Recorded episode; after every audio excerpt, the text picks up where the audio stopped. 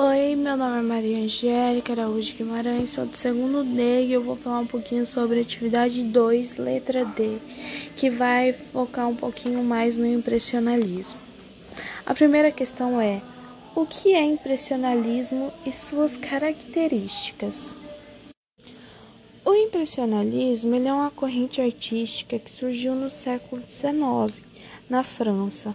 Os pintores impressionalistas ilustravam objetos com a impressão que a luz produzia à vista, não a realidade objetiva. Então, eles com aquela impressão de luminosidade, de sombra, não com o real objeto.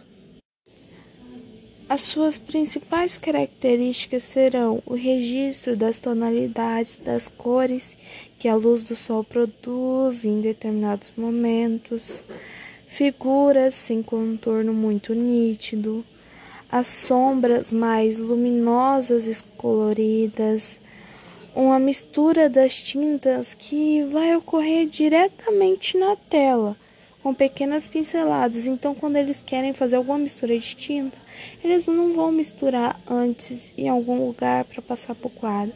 Não, essas misturas ocorrerão diretamente na tela. A segunda pergunta vai perguntar o que marcou a arte do impressionalismo.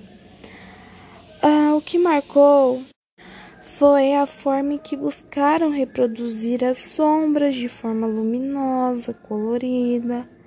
O ponto de partida era a composição de efeitos visuais para a fixação daquele momento, daquele instante e com a impressão visual que é causada naquele momento e naquele instante.